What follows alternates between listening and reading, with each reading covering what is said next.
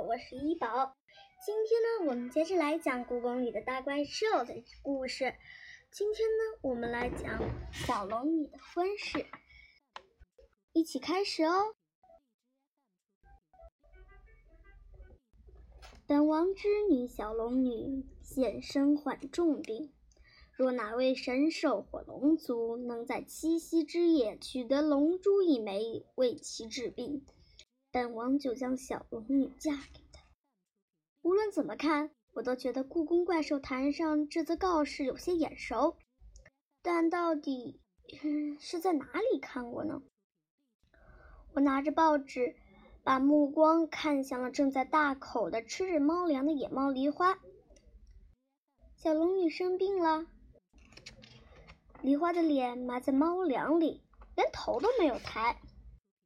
为什么我觉得这告示有点儿？我接着说，梨花一下子忍不住了，喵喵的大叫起来，嘴里的猫粮都喷了出来。有什么好笑的？我放下手里的故宫怪兽坛，你不是看到了吗？喵！梨花的眼睛乐得乐成了一条缝儿。你是说龙王的告示？我更不明白了。这不是一则告示，这是一则广告。故宫外兽怪兽坛有史以来第一则付费广告，即便是龙也是付了大价钱的。喵！梨花的胡子都快翘到天上去了。这有什么好炫耀的？小龙女都生病了，你还好意思收钱？我瞪了他一眼，这家伙什么时候变得这么贪心了？要是真生病了，我当然是不会收钱的。喵！梨花委屈了般的大声说：“可是你没看出来吗？这明明是一则征婚广告。征婚广告！我又从又从头仔细到尾仔细的看了一遍。啊，我知道为什么这则告示看起来这么眼熟了。童话童话里不都是这样写的吗？一位美丽善良的公主，不是被恶恶龙抓走。”就是被坏巫师施了魔法，国王贴出告示，昭告四方：谁能救出公主，就把谁公主嫁给谁。最后总会有一位英俊的王子会勇士挺身而出，救出公主。公主从此他们就幸福的生活在一起了。虽然结局是美好的，呃，但是应该没有一位国王。会是为了给公主征婚而故意让她把恶龙抓走的吧？你的意思是，小龙女生病是假的？我疑惑的问。你觉得龙会缺龙珠吗？龙家的龙珠多的没地方放。喵！梨花一边打着饱嗝一边说：“这种方法征婚还真少见啊。”还不是因为小龙女嫁不出去，公主哪有嫁不出去的？我不相信的吹了声口哨。真的，梨瞎子一下，梨花一下子看穿了我的心思。故宫里谁不知道小龙女长得丑啊？见过她的怪兽没有一个愿意把她娶回家的。龙王一定是没办法了，才想出这么一个主意。如果真的有没见过小龙女的怪兽或龙族拿了龙珠来帮小龙女治病，那时候就算对方不想娶她都来不及了，因为龙王已经发了告示，要把小龙女嫁给送来龙珠的人，这可不是闹着玩的。我更纳闷了，小龙女怎么会长得丑呢？小龙女不应该是像仙子一样美丽吗？梨花打了个哈欠。夕阳紫粉粉紫色的光线透过落叶松的缝隙照在他的身上，不一会儿，他就发出了响亮的鼾声。我站起来向宝华殿的方向走去，因为没有别的地方可去。这个整个暑假，我都在故宫里晃荡。天色已经不早了，游客们陆续离开。故宫一下子安静下来。宝华殿是一座美丽的宫殿，殿前有一个庭院似的广场，种满了粉红色的夹竹桃。我正正欣赏着夕阳下美丽的宫殿，忽然，咔咔一声，从头顶上传来。我抬头一看，被吓了一跳。龙正卧在宝华殿金黄色的琉璃瓦上，金色的龙鳞与玻璃琉璃瓦融为一体。如果不仔细看，还真不容易注意到它。嗨，你好！我大声的跟他打招呼。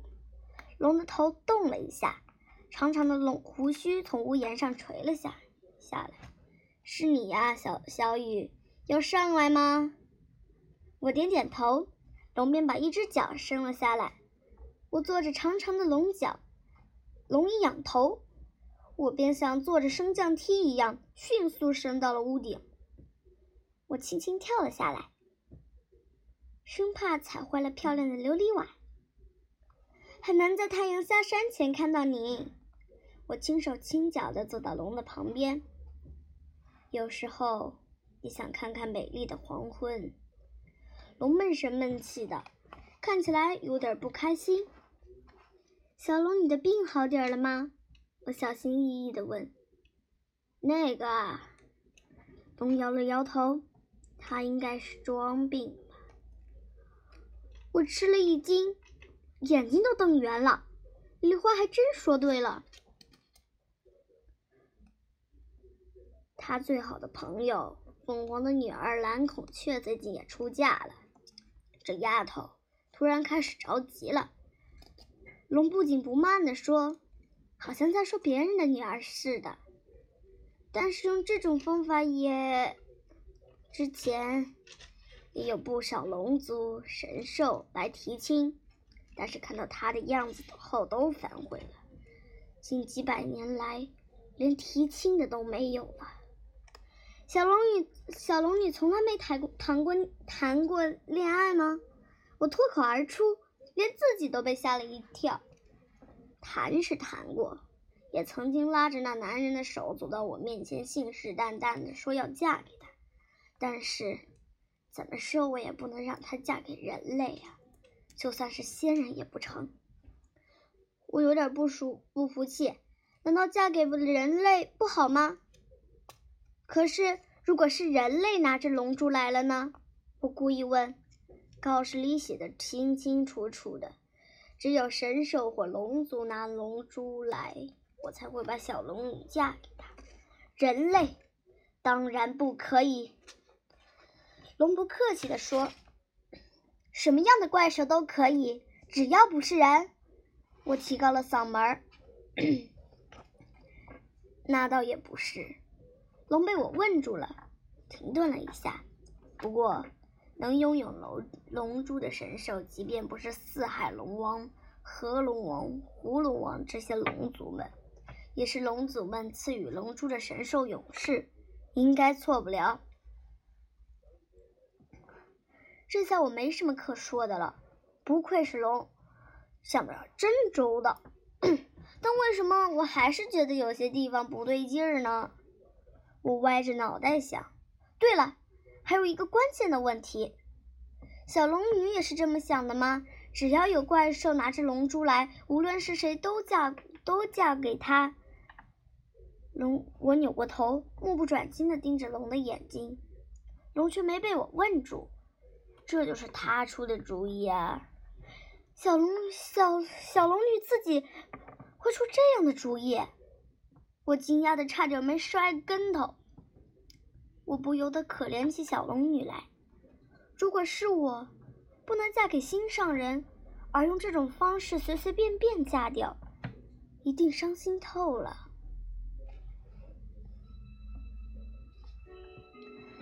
那之后好几天，我都没去故宫玩。到了七夕那一天，一大早我就跟在妈妈屁股后面上班去了。你这孩子，在家里写暑假作业不也是一样的吗？妈妈头疼的看着我，在妈妈办公室写作业会特别专心。可是晚上我要加班，你要和我睡在办公室吗？妈妈说：“我最喜欢睡在妈妈办公室啦。”听到今天晚上能住在故宫里，我高兴坏了。今天可是小龙女征婚的最后期限呢。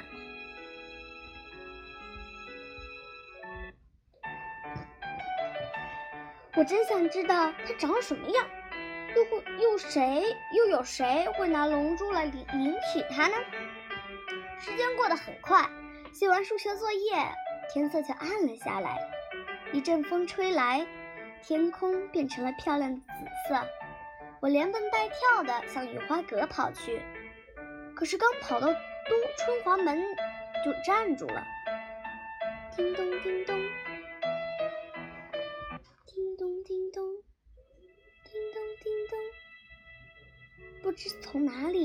传来了清脆的声音。我四下打量。又仰头看看天，低头看看地，可是什么也没有发现。天上只悬着明晃晃的月亮，地上只有我长长的影子。但那个不可思议的声音又响起了，似乎在不远处的一个地方。像是琵琶声，又像是细细的笛声。我犹豫着向前走，慢慢穿过雨花阁的前院。雨花阁高高的屋顶上，似乎有人抱着一轮满月，轻柔地弹奏着。喂，你是谁？他看起来不像是怪兽，可不是怪兽。他又怎么能爬到那么高的屋顶上呢？音乐停了下来，满月后面又是露出一张白皙的脸。我呆住了，这是多么美丽的一双脸呐，好像清晨的露珠一样闪亮。原来是他！我忽然意识到他是谁了，因为他和我想象中的一样美，不应该说。她比我想象中的还美。你是小龙女？我支支吾吾的问。她没说话，而是把一条长长的丝带从屋顶上垂了下来。那是像海浪一样的丝带。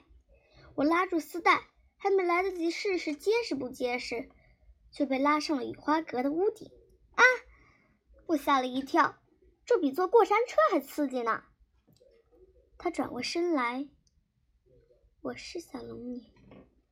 你好，我是李小雨，你真美啊！可是为什么大家都说你很丑呢？昨天我还在想，难道他因为他有一张长满龙鳞的脸？小龙女笑了，洁白的牙齿在月光下闪闪发亮。也许你是这么认为。但是在神兽和龙族眼里，凤凰才是标准的美女。我长得太像人类，所以被认为是个丑八怪。这不公平！她那么美，还那么随和，而且她的声音多么温柔啊！是吗？小龙女浅浅一笑。可神兽们都这么想啊，连我的父王也觉得。自己生了个丑闺女，那你自己是怎么想的呢？我看着她，小龙女没说话，她低下头拨弄着抱在怀里的满月。我那才看清楚，那不是满月，而是一把长得像满月的琴。这是什么？月琴。他回答：“原来那好听的声音就是月琴发出的。”他的声音多少真好听啊！小龙女高兴起来。他的声音要是能配上韩香子的香声，那才美妙呢。韩香子是八仙过馆里面的韩惠子吗？对，就是他。小龙女露出了羞耻的表情。我明白了。小龙女曾经信誓旦旦要嫁的人，应该就是韩非子吧？那他现在在哪里呢？小龙女摇摇头，我也不知道。我还想接着问，为什么他们没有私奔？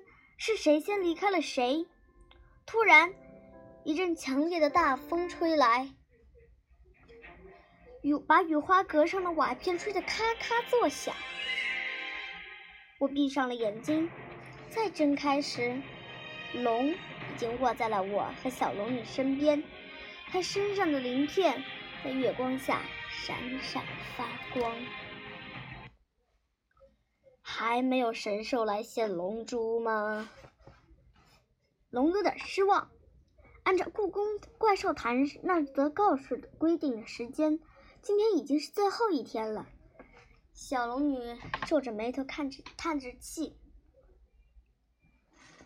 就在这时，出现了一个小小的身影，大家都紧紧地盯着他。难道是有怪兽来献龙珠了吗？嗨，大家好啊！大家都在呀！啊，我的朋友李小雨居然也在这里，真是太好了！喵。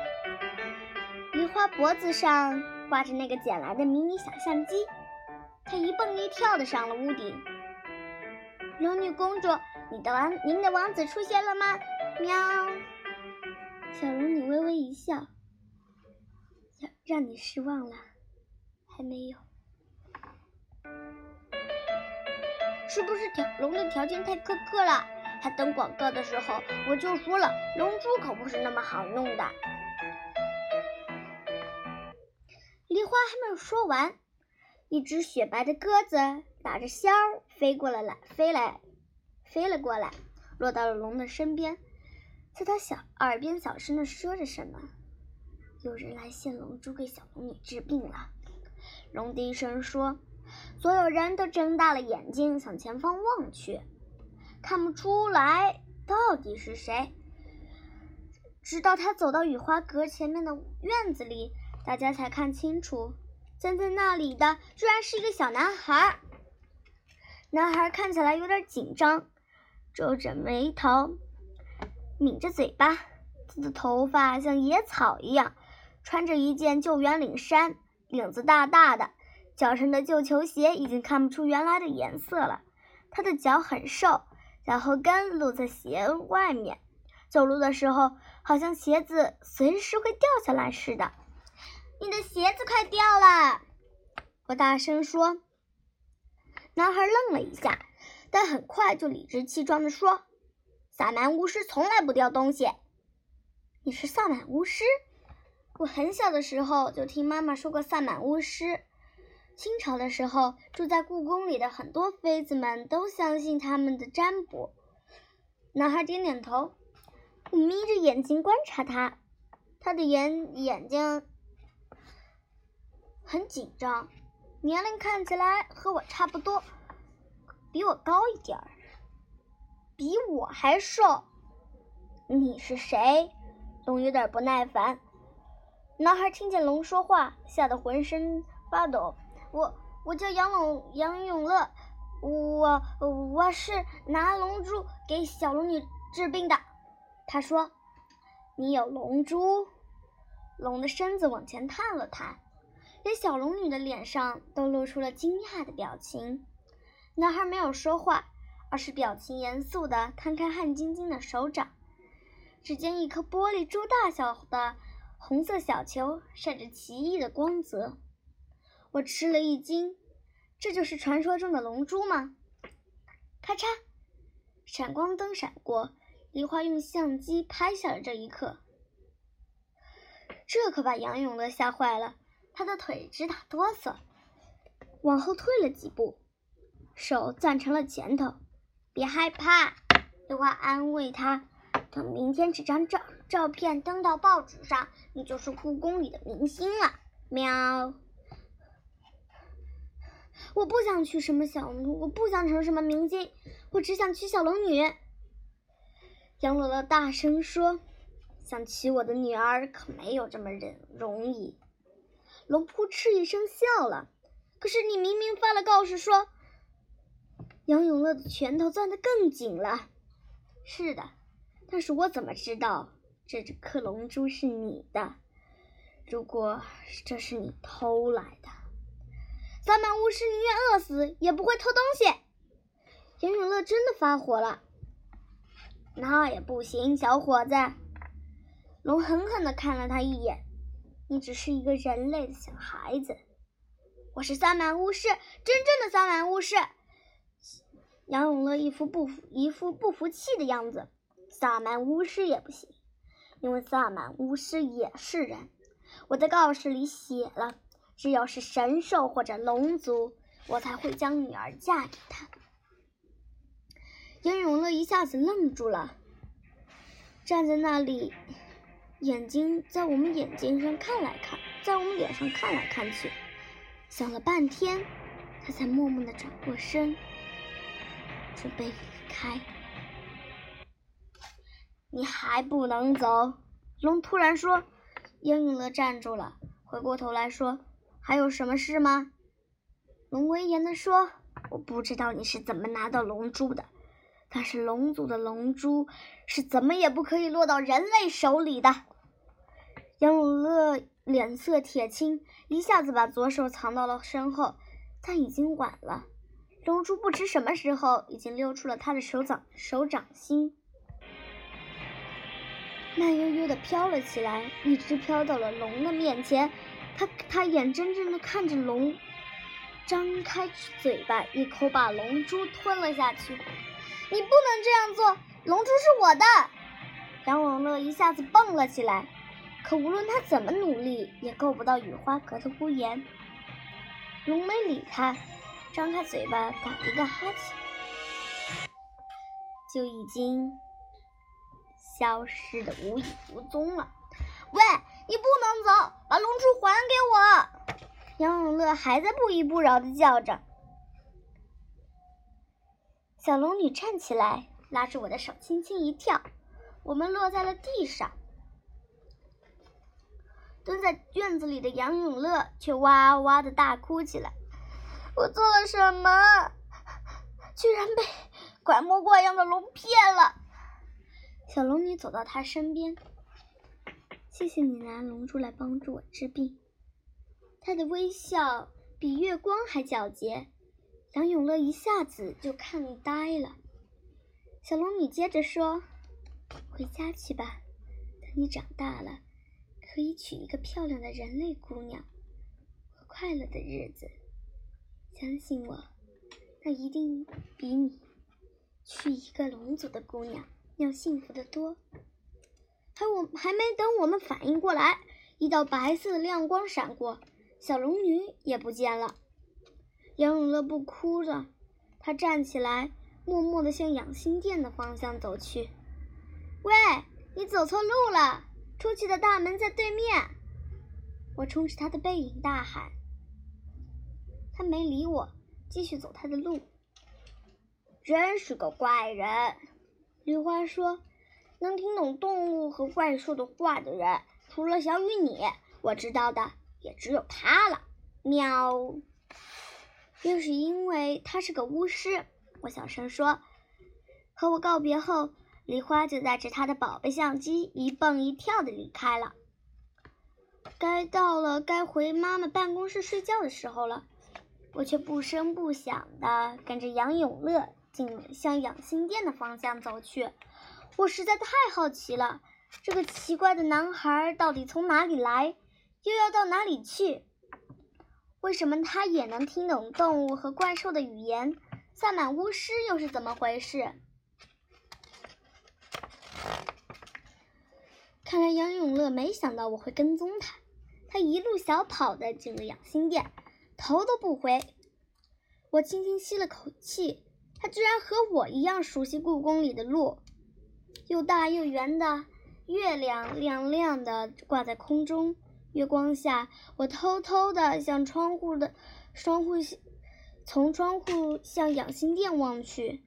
养心殿是皇帝居住的宫殿，它的天花板很高。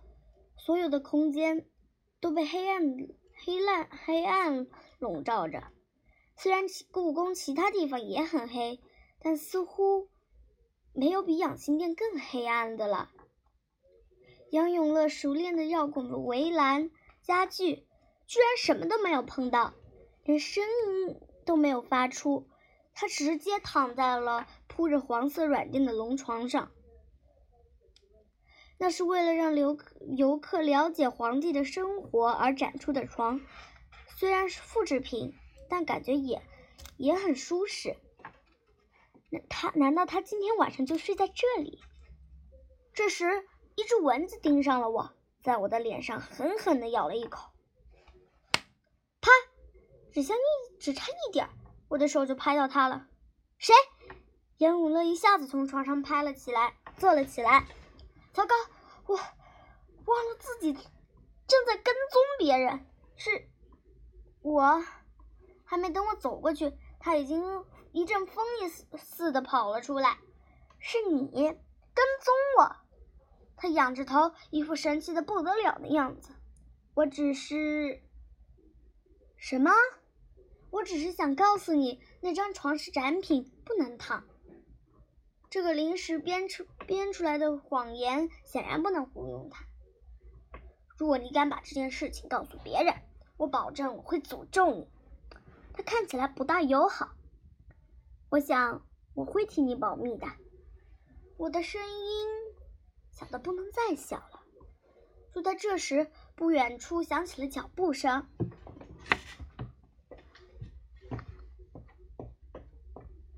是警卫叔叔来巡逻了。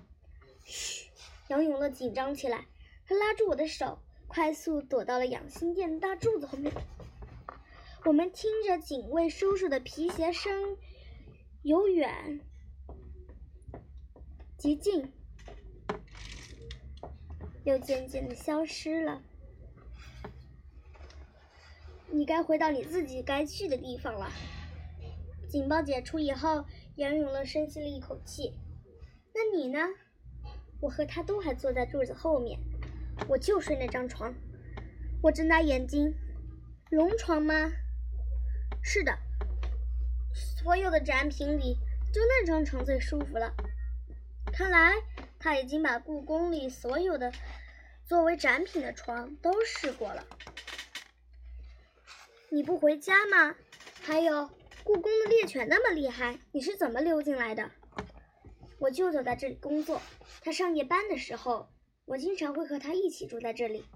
他理直气壮地说：“这里的警犬我都认识，他们和我都关系好极了。